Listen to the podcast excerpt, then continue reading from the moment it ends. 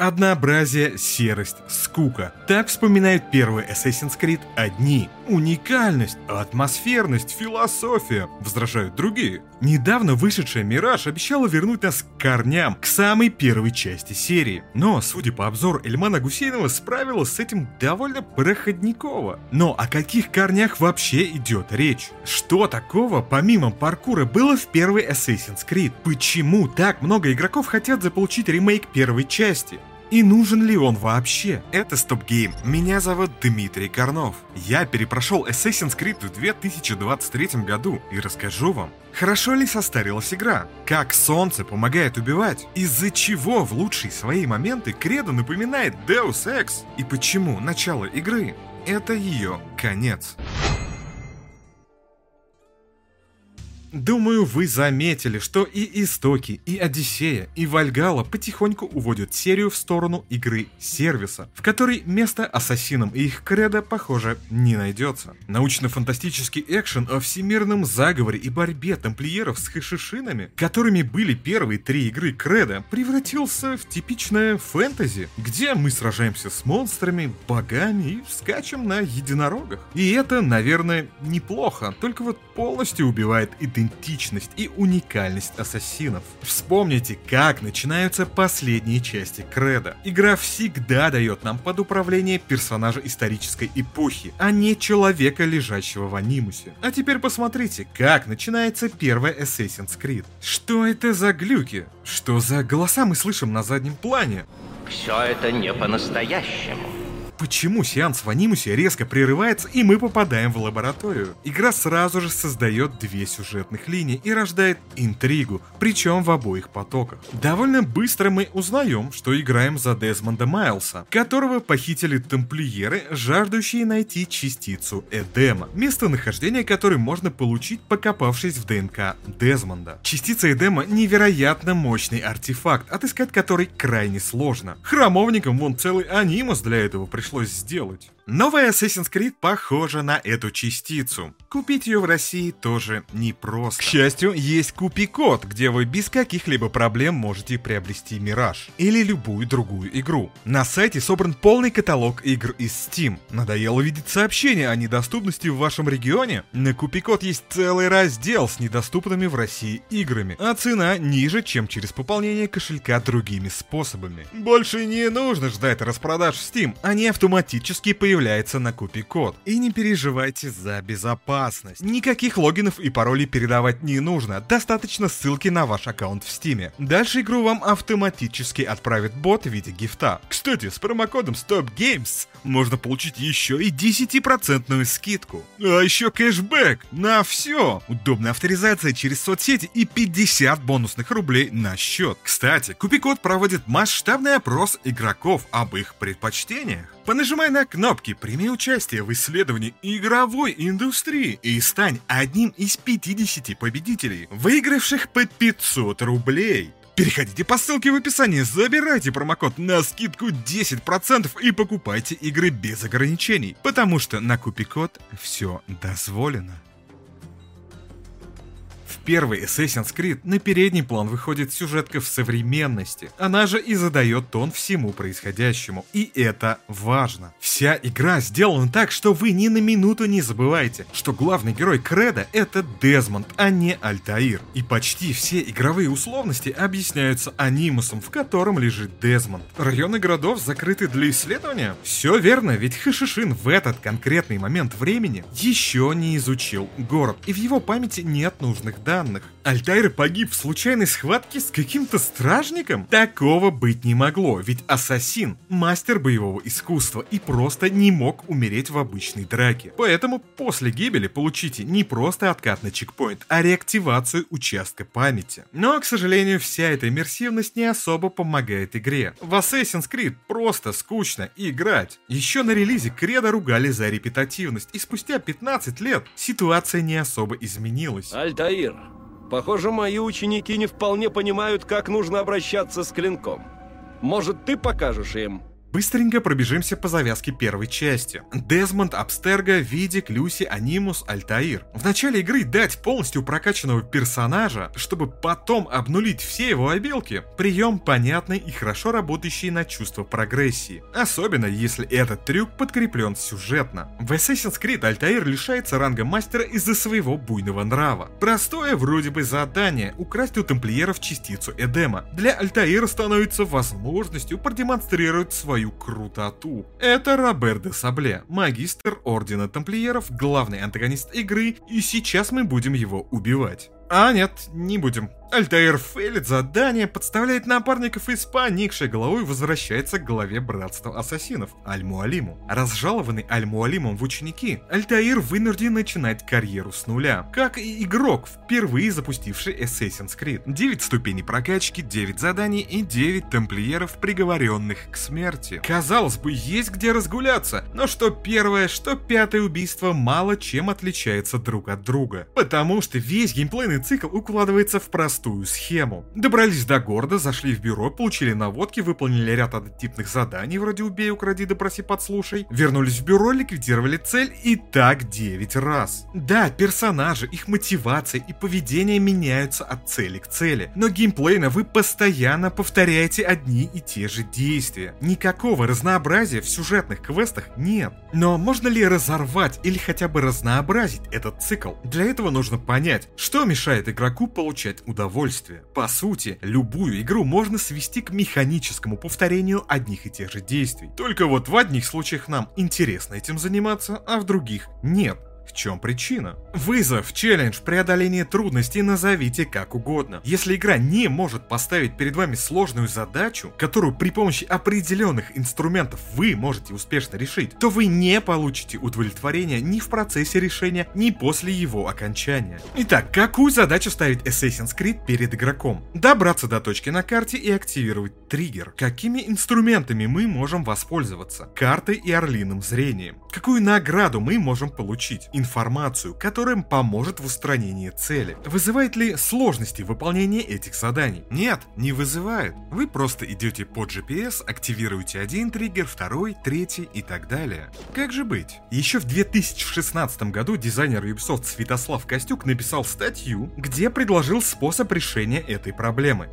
Отключите интерфейс. Не секрет, что Assassin's Creed изначально разрабатывалась как игра без графического худа и даже катсцен. Такое видение Next Gen было у команды разработчиков. Ну а Ubisoft хотела получить продукт для массовой аудитории, которая такой фокус могла бы и не понять. Но язык визуального дизайна в игре все же остался, и мы можем им воспользоваться. Большую часть игры я прошел со включенным интерфейсом, но ради экспериментов в парочке квестов попробовал его выключить. Давайте же посмотрим, что из этого получилось на примере убийства короля-купца Абу Аль-Нуквода. Итак, первая задача из нашего списка – добраться до Дамаска. Убрав интерфейс, можно заметить, что на всем пути следования расставлены указатели со стрелочками. Так что особых проблем путешествия не вызывает. Скорее наоборот. При включенном интерфейсе поиск городов выглядит как дико скучный TGDX GPS. А так в игре появляется хоть какой-то челлендж по поиску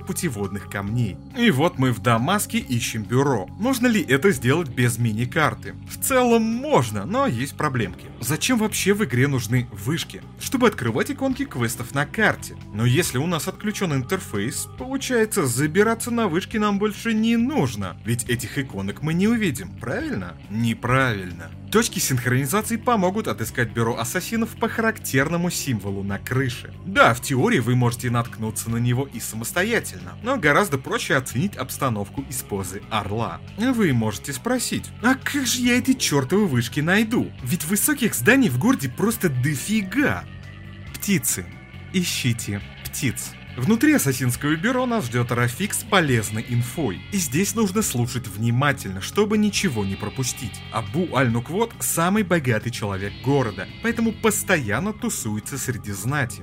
Первое место поиска – мечеть Амиядов и базар Саруджа на западе от бюро. Не лишним будет проверить и цитадель Салах-Аддина на северо-западе. Понял, принял, выдвигаюсь. Выхожу на крышу, осматриваюсь. Так, и где тут вообще запад? А север? Окей, попробую ориентироваться по солнцу. Солнце еще не достигло зенита, значит сейчас что-то около полудня. Хорошо, солнце встает на востоке, значит мне нужно идти в противоположную сторону, на запад. С высоты город осматривать гораздо проще, поэтому бегу по крышам и пытаюсь определить нужные мне локации. Мечеть, рынок и цитадель. Так, это не то, это не то, и это, похоже, тоже не то. Окей, включая орлиное зрение и ищу подсвеченные белым цели. Ага, вон стоят двое горожан и о чем-то беседуют. Похоже, мне туда. Спускаюсь, сажусь на лавочку. Дело сделано, едем дальше. На рынок это место не очень похоже, значит я проверил мечеть. Небольшая деталь. Внутрь самой мечети игра нас не пускает, но вход мечети направлен на север, прямо как в реальной жизни. И если вы об этом знаете, то определять стороны света становится чуть проще. Но мне все еще нужно отыскать базар, поэтому отправляюсь дальше. И здесь мне помогают голоса. По выкрикам торговцев и гомону толпы можно определить нужную точку, правда, немного я все же поплутал устали от низкокачественных товаров, все ко мне! И здесь даже сканер включать не пришлось, игра сама мне подсказывает нужные цели. Подслушиваю, краду письмо. Все чисто, осталась последняя цель. Цитадель на северо-западе. Опять поднимаюсь наверх и по солнцу определяю примерное направление. Так, так, так, вон то здание с турецким флагом в принципе можно назвать цитаделью. Стоит проверить. Здесь игра снова мне помогает звуком. Пробегая по очередному зданию, я вдруг слышу, как глашатый упоминает знакомое имя – Абу Аль-Нуквот. Быстро разбираюсь с оратором, и все. Необходимые зацепки для получения разрешения от Рафика у меня. Можно возвращаться в бюро. А, кстати, а где оно? А, да хрен его знает. В первое посещение я был не очень внимателен, поэтому визуальные ориентиры в моей голове как-то не закрепились. На вышку мне что-то не особо охота лезть, поэтому попробуй найти его уже знакомым методом. По солнцу. Если от бюро я бежал на запад, значит, контора находится где-то на востоке. И да, даже с выключенным интерфейсом игра продолжает мне помогать текстовыми подсказками. Вижу знакомую лестницу, взбираюсь. Привет, Рафик, я выполнил твои задания без интерфейса, спасибо. Подготовка завершена и осталось самое главное — убить короля купца, но к этому я вернусь чуть позже. А пока давайте попробуем осознать узнать, что вообще сейчас произошло в Assassin's Creed. Отключение интерфейса делает попытку заставить игру работать не как двухкнопочный экшен, а как симулятор убийцы, для которого крайне важно ориентироваться на местности. Без миникарты вы сами, как игрок, изучаете поселения и начинаете лучше в них ориентироваться. Города в Assassin's Creed это лабиринты узких улочек, тупиков и людей, сквозь которых нужно протискиваться. Поэтому, когда вас в очередной очередной раз спалит стража, знать, куда нужно бежать, чтобы быстро от нее ускользнуть, сильно поможет вам как в избежании ненужного боя, так и в экономии времени. Именно так Патрис Дизеле, креативный директор игры, видел первую Assassin's Creed. Избавьтесь от интерфейса, и тогда вам придется стать ассасином, чтобы пройти игру. Вам нужно сидеть на скамейке и подслушивать разговоры, потому что у вас отсутствует мини-карта, которая прямо указывает, куда нужно идти. Просто послушайте, о чем говорят люди, и тогда вы поймете, как вам добраться до цели. Так что вам действительно придется играть как наемный убийца. А теперь вспомните, как выстроены локации в последних Ассасинах. Никаких узких улочек, никакого планирования. Даже толпы людей чуть ли не расступаются перед убийцей в капюшоне. Да, частично это можно оправдать исторической эпохой, но плотная застройка довольно сильно влияла на игровой процесс первой части, давая возможность почувствовать себя городским хищником. Всего в игре три города – Акра, Дамаск и Иерусалим. И каждый из них отличается не только архитектурой, но и цветовым фильтром, что несколько разнообразит визуальную часть Креда. Поселения разделены на три района – богатый, бедный и обычный, каждый со своим вайбом и звуковым сопровождением. У бедняков постоянно слышатся какие-то крики, толпами бродят попрошайки и прочие пьяницы. На помощь! А в богатом же валежно расхаживает местная знать, а торговцы громко зазывают к прилавкам. Друзья мои, меня есть все, что вы можете пожелать. Исследовать города помогает паркур. Но в первой Assassin's Creed вы не можете просто взять и залезть на любое здание. Сперва нужно проанализировать ситуацию и наметить правильный маршрут. Взбираться по голой отвесной стене вам никто не даст. Это сейчас паркур из головоломки превратился в однокнопочный пресс X to Climb. Первым кредо высокое здание это проблема, которую нужно решать вам, а не персонажу, пускай иногда это и бесит. И вот с одной стороны, репетативность и отсутствие разнообразия убивает все веселье от геймплея. С другой, Assassin's Creed выглядит как игра упущенных возможностей. Просто представьте, как можно было бы раскрутить всю эту систему подготовки к убийству, превратив ее в целое расследование. Что-то подобное можно было увидеть в Unity и особенно в Syndicate. Лондонским ассасинам завезли даже целое DLC, посвященное раскрытию преступлений в стиле Шерлока Холмса. Последние выпуски серии, вроде Одиссея и Вальгала, считаются играми ролевыми. Но что ролевого, кроме кучки бесполезного лута и бессмысленных циферок в них есть? По мнению Дизеля, первая кредо с выключенным интерфейсом и есть полноценная ролевая игра. Вы должны отыграть роль Альтаира, вы должны исследовать города, вы должны запоминать маршруты, и вы должны решить, как лучше всего уничтожить цель. Но все это красиво звучало лишь в диздоке, а на деле мы получили однообразный геймплей, от которого хочется зевать уже через пару часов. Меняется ли глобальный игровой процесс при отключенном интерфейсе? Нет, но частичку разнообразия и какого-никакого вызова поиски визуальных зацепок привнести все же могут. При условии, что вы готовы развлекать себя сами. Хотя по-хорошему этим должны были заниматься разработчики. И у них даже были для этого инструменты. Да, открытый мир в Assassin's Creed получился, ну, очень такой себе. Конечно, можно оправдать это тем, что первая кредо — эксперимент Ubisoft по созданию песочниц. До нее ничего подобного компания не выпускала. Именно отсюда растут ноги всех этих вышек, разбивка локаций на сектора и сотни коллекционных предметов, которыми напичканы Far Cry и Watch Dogs. В 2007 году первая кредо ничего, кроме убийств десятков крестоносцев и сбора четырех сотен флагов, предложить не могла. И даже если вы наутируете все коллектаблсы, Assassin's Creed никак вас за это не наградит. Ну, кроме закрашенных ячеек синхронизации.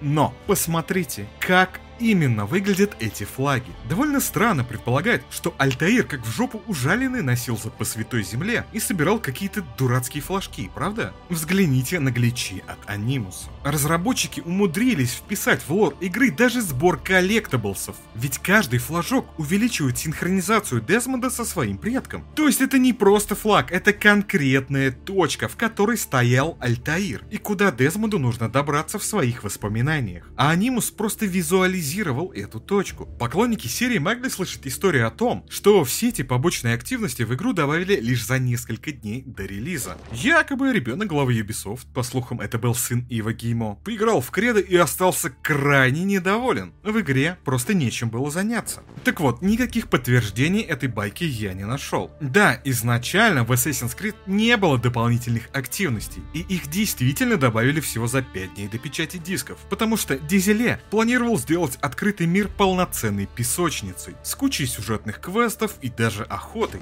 Правда, для этого игре потребовался бы еще один год разработки, а Ubisoft ждать не хотела. В итоге всю мишуру пришлось вырезать, но на плейтестах вдруг выяснилось, что в открытом мире совершенно нечего делать, и разрабам в экстренном порядке пришлось наполнить игру хоть каким-то контентом. И этот контент полностью ломает как погружение, так и язык визуальных подсказок. Территория Святой Земли довольно обширна, и о какой-то логике при поиске флагов или крестоносцев говорить не приходится. Игроки просто не смогут их найти, потому что вместо этого должны были сконцентрироваться на сюжетных заданиях. По выражению Дизеле, при отключенном интерфейсе квесты стали бы занозой в заднице. То есть настолько сложными, что ни о каких побочных развлечениях нам бы думать было некогда. Но настоящей занозой в заднице стал как раз пустой открытый мир. Так что спасибо тому человеку, который придумал перемотку памяти.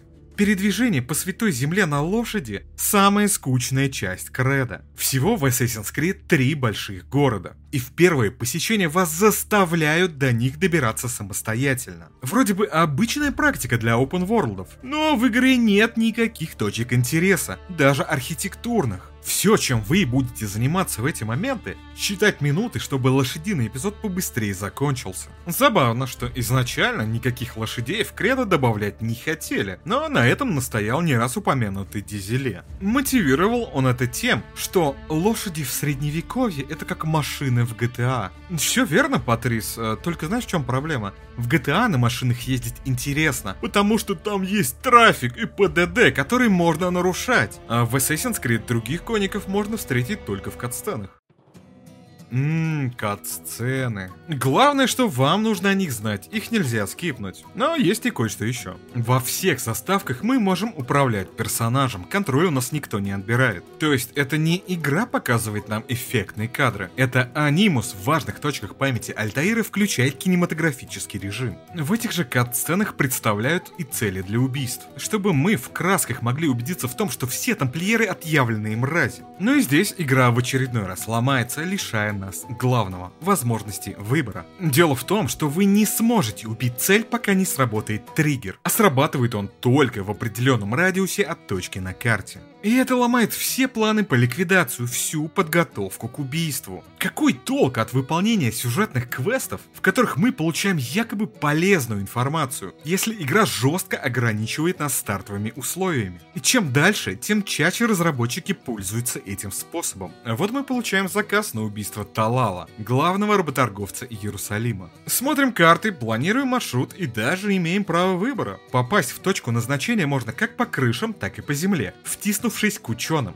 Но как только мы попадаем на склад, двери закрываются, игра запирает нас в крошечной локации и заставляет сражаться с пачкой врагов. И о каком тогда планировании вообще может идти речь, если у разработчиков есть свое видение прохождения задания, которое они грубо навязывают игроку? Здесь, очевидно, напрашивается сравнение с Хитманом, где еще в самой первой части, за 7 лет до выхода Креда, у нас был выбор методов устранения. В Ассасине выбор, ну, очень такой себе. Если вы играли в Unity, то помните, помните, что там была представлена целая механика черного ящика. Вы добирались до нужной локации и в зависимости от добытых сведений вам открывались разные места проникновения. Подобной системы чертовски не хватает первой Assassin's Creed, которая все сводит к немного изгибающейся, но все же кишке. Разработчики провели гигантскую работу, связывая технологии анимуса и игровой процесс в единое целое. В эти моменты игра действительно напоминает Deus Ex. Если бы эта работа была доведена до конца, и мы бы сами могли выбирать, как и откуда нанести финальный удар. Assassin's Creed без всяких скидок можно было бы считать иммерсивным симулятором. Так может и здесь может помочь отключение интерфейса? Давайте попробуем, тем более Альнуквода я так и не убил. Из добытых сведений выясняю, что король-купец собирает масштабное торжество в собственном дворце. Окей, здесь без вышки не обойтись, поэтому лезу. Как выглядит дворец? Ну, он большой красивый. Примечаю несколько подходящих по масштабу зданий и отправляюсь их проверять, держа в уме, что искомая точка находится где-то на западе. Конечно, не с первого раза, но дворец я нашел, в основном благодаря размерам и башенкам. Осматриваюсь, вижу слева строительные леса, по которым без особых проблем попадаю во внешний дворик. И здесь игра в очередной раз принуждает меня зайти вовнутрь через ворота. Хотя я бы предпочел забраться на самый верх и оттуда поразить Альнуквода. Но нет, разработчики заготовили кат-сцену, поэтому вот извольте стать вот сюда, спасибо. После долгой речи наверху появляются лучники и начинается заваруха. Быстро осматриваюсь, нахожу лазейку и карабкаюсь. Никого, кроме одинокого стрелка, не обнаруживаю, поэтому устраняю его и поднимаюсь еще выше. Ага, вот и король. Пытаюсь исполнить казнь в ассасинском прыжке, но не справляюсь с управлением и падаю вниз. Почему-то меня никто не палит, но я и не против. Достаю скрытый клинок, прощай, Абу. Кат-сцена, игра услужливо открывает закрытые двери, я без особых проблем пробегаю мимо стражников. Улицы города, крыши, бюро ассасинов, Рафик, миссия завершена. Отличалось ли выполнение этого задания с выключенным интерфейсом от любого другого? Я бы так не сказал. На ограниченной территории толку от миникарты не так уж и много, поэтому в момент убийства этот трюк не работает. Не может разбавить скучноту и боевая система. Не секрет, что все схватки в кредо проходятся с зажатым блоком и контратакой, а вежливые враги всегда нападают по очереди. Все это лишает сражения хоть какого-то челленджа. Но можно ли разнообразить сражения? В целом да, но зачем, если и так все работает? Формально у Альтаира есть целых четыре вида оружия. Кинжал, меч, скрытый клинок и кулаки. И да, вы можете вертеться как уж и самостоятельно себя развлекать, пытаясь парировать скрытым клинком, орудуя кинжалом или даже разбрасывая метательные ножи. Но зачем? Боевая система в игре фундаментально сломана, и вряд ли вам удастся ее починить. Просто зажимаете блок и ждете открытия окошка для контратаки. Да, особо дикие стражники могут попытаться вас уронить на землю, но никакого урона падения Альтаиру не наносят, да и прервать захват труда не составляет. Городские стражники, могучие крестоносцы, коварные тамплиеры, контратака справляется со всеми. Зато анимации красивые, это да. И здесь ситуацию мог бы исправить первоначальный замысел разрабов. Сражения в Assassin's Creed хотели сделать супер реалистичными. По задумке, любой персонаж, даже Альтаир, умирал бы от одного удачного удара мечом. Могу себе представить, как бы сильно от этого изменилась игра, ведь цена ошибки была бы крайне велика. А еще, в миссии по устранению магистра тамплиеров Робера де Сабле игра почему-то забывает про стелс, и вдруг становится аренным экшеном, выпуская на нас буквально десятки врагов. Причем убежать от них нельзя, так что придется с этим всем разбираться, и веселье мне это не особо прибавило. Скучную боевку, к счастью, в будущих играх серии поправят. Правда, и оружие лишится хоть какого-то импакта. А серия про кредо ассасинов лишится как кредо, так и ассасинов. Что вообще такое кредо ассасинов? Это три нехитрых правила. Не позволяй клинку поразить невинного, скрывайся у всех на виду, никогда не подставляй под удар братства. А теперь давайте вспомним, работают ли эти правила в современных итерациях серии. С первым все хорошо. Убийство невинных по-прежнему карается рассинхронизацией. Второй довольно спорное, потому что тот самый социальный стелс, о котором часто вспоминают, из серии как будто бы исчез. К городам добавились пустыни, леса и поля, в которых скрываться-то особо и не от кого. Ну и третье правило полностью исчезло из франшизы, потому что ни в Origins, ни в Одиссее, ни в Альхала никакого братства попросту нет.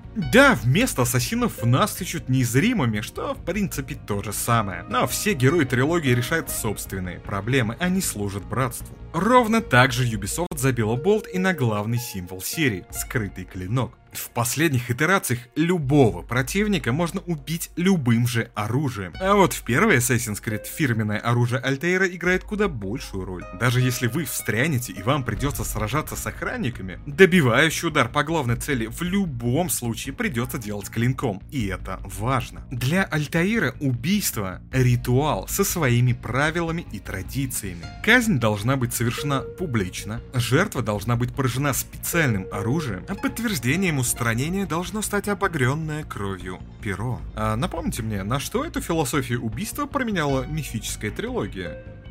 А еще Альтаир не умеет восстанавливать здоровье аптечками, потому что в игре их нет. Как нет и полоски здоровья. Как же нет, скажете вы, если вот она прямо перед тобой? А я отвечу, это шкала синхронизации. То есть, на самом деле, это не Альтаир получает урон в бою, ведь он никогда в него не вступал. Это Дезмонд накосячил и потерял синхронизацию со своим предком. И единственная возможность ее восстановить, это победить врагов. Эта же логика работает и с уроном от падений. Альтаир был довольно ловким парнем и не падал с каждой первой крыши. Просто мистер Майлз в очередной раз не справился с анимусом и скинул ассасина на землю, за что и потерял кусочек синхронизации. И в оригинале, и в современных ассасинах полоска здоровья это механика. Только вот в 2007 году авторы сумели оправдать ее наличие в игре, связав Хелсбар со шкалой синхронизации. В будущем от такой глупости откажутся, предложив взамен эфемерные очки здоровья, аптечки, регенерацию и кучу шмота. Кстати, о шмотках. С выходом новых частей серию мотало туда и сюда. Появлялось новое оружие, броня, расходники. И самое главное, деньги и возможность их зарабатывать и тратить. Да, это хороший способ насытить открытый мир дополнительными активностями. Но какого хрена это продолжает называться Assassin's Creed? Альтаир профессиональный убийца, и это было его отличительной чертой. Помните, как в первом Ведьмаке у Геральта было всего несколько наборов мечей, и этого было вполне достаточно. Потому что Геральт ведьмак, а не мародер торгует торговец или кузнец. Задача Альтаира выследить и уничтожить цель, а не заниматься открытием борделей, отстройкой виллы или поиском закрытых сундуков. У него есть все инструменты для работы. Посмотрите, даже количество метательных ножей можно сосчитать, не заглядывая в инвентарь. Потому что в игре нет инвентаря, он ей не нужен. Да, здесь вы можете возразить. Ну тогда в игре нечем будет заниматься, кроме как убийствами. Верно, но этим и отличается первый Assassin's Creed от всех прочих. Чистотой геймплея, который сосредоточен ровно на одном. На подготовке к убийству и ликвидации цели. А еще на сеттинге, а точнее на интересе, который историческая эпоха вызывала у игроков. Чего нельзя отнять у серии, так это проработки деталей. Посмотрите хотя бы ролик Максима Милязева о прогулках по Одиссее. И вроде бы все прекрасно, только вот проблема в том, что вся эта детализация вылетает в трубу и работает лишь как декорация на фоне сюжета, кинематографичных катсцен и гринда. А ведь историческая достоверность может кардинально поменять отношение к игре. Послушайте Чарльза Сесила, создателя серии Broken Sword. Исторические элементы могут усилить атмосферу игры, при условии, что эпоха, к которой они относятся, вызывает у аудитории интерес и что эти элементы являются неотъемлемой частью игрового процесса. Если историческая эпоха находит отклик у аудитории, то можно создать ощущение драматизма и усилить погружение в игру за счет аутентичности. Если же все сделать неправильно, то получится обратный эффект и использование исторического сеттинга может показаться неуместным и клишированным. Да, да, да! Куда все это пропало в серии? Почему вместо повествования, тесно связанного с реальной историей, мы получаем накуренного Эйвора и Басима, движения которого столь быстры, что их не может считать анимус? Чего вообще? Встреча с Леонардо да Винчи или Бенджамином Франклином ощущалась как что-то действительно важное. Исторические персонали органично были вписаны в сюжет и работали не только фан-сервисной заглушкой. Многим ли могла быть интересна игра про религиозного сирийского убийцу? Или непонятную Флоренцию? Но именно первую и вторую Assassin's Creed вспоминают чаще всего, потому что дело не в сеттинге как таковом, а в том, как он работает на повествование. Долго взбираться на какую-нибудь вышку, после чего в кинематографичном облете осмотреть улочки Иерусалима. Это дорогого стоит. Потому что вы сами изучили этот город. Вы знаете, что вон там находится больница. Здесь располагается рынок, а вон тех лучников придется устранить. Казалось бы, у Ubisoft есть анимус, чудо-машина, при помощи которой можно оправдать все, что угодно, создавая целые пласты альтернативной истории. Вспомните хотя бы тиранию короля Вашингтона. Сейчас вместо анимуса заняли древний Ису, которые, оказывается, наплодили целую кучу фэнтезийных монстров. Если раньше правдоподобная историчность напрямую вплеталась в игровой процесс, то сейчас даже встреча с Цезарем или Витрувием лишь одна сценка из многих. Поэтому в Origins и появился режим экскурсии. Весь исторический нарратив просто некуда было прикрутить, поэтому, чтобы добро не пропадало, его и вынесли отдельным пунктом в меню, который никто никогда не запускал. А те, кто запускал, могут оставить коммент, я вас запомню. Кто знает, стала бы серия такой популярной, если бы она была дженерик фэнтези или боевичком в духе принца Персии. Даже сама Джейд Реймонд говорила, что образ рыцаря в доспехах у игроков в первую очередь ассоциируется с фэнтези. А из Assassin's Creed очень сильно не хотели делать фэнтези-игру. Отсюда и все эти графические глюки анимуса, туманная дымка, чувство логики сна и научно-фантастический флер. Все это из мифической трилогии было успешно изъято. И, судя по продажам, геймеры были и не против. Но просто посмотрите трейлер первой части. Видите, как персонажи исчезают, будто голограммы. Именно это отличает Assassin's Creed от прочих игр серии. Ощущение загадки мистики. Игра комбинирует атмосферу сериалов вроде секретных материалов и Борджия, ловко манипулируя технологиями и историей. А сейчас что?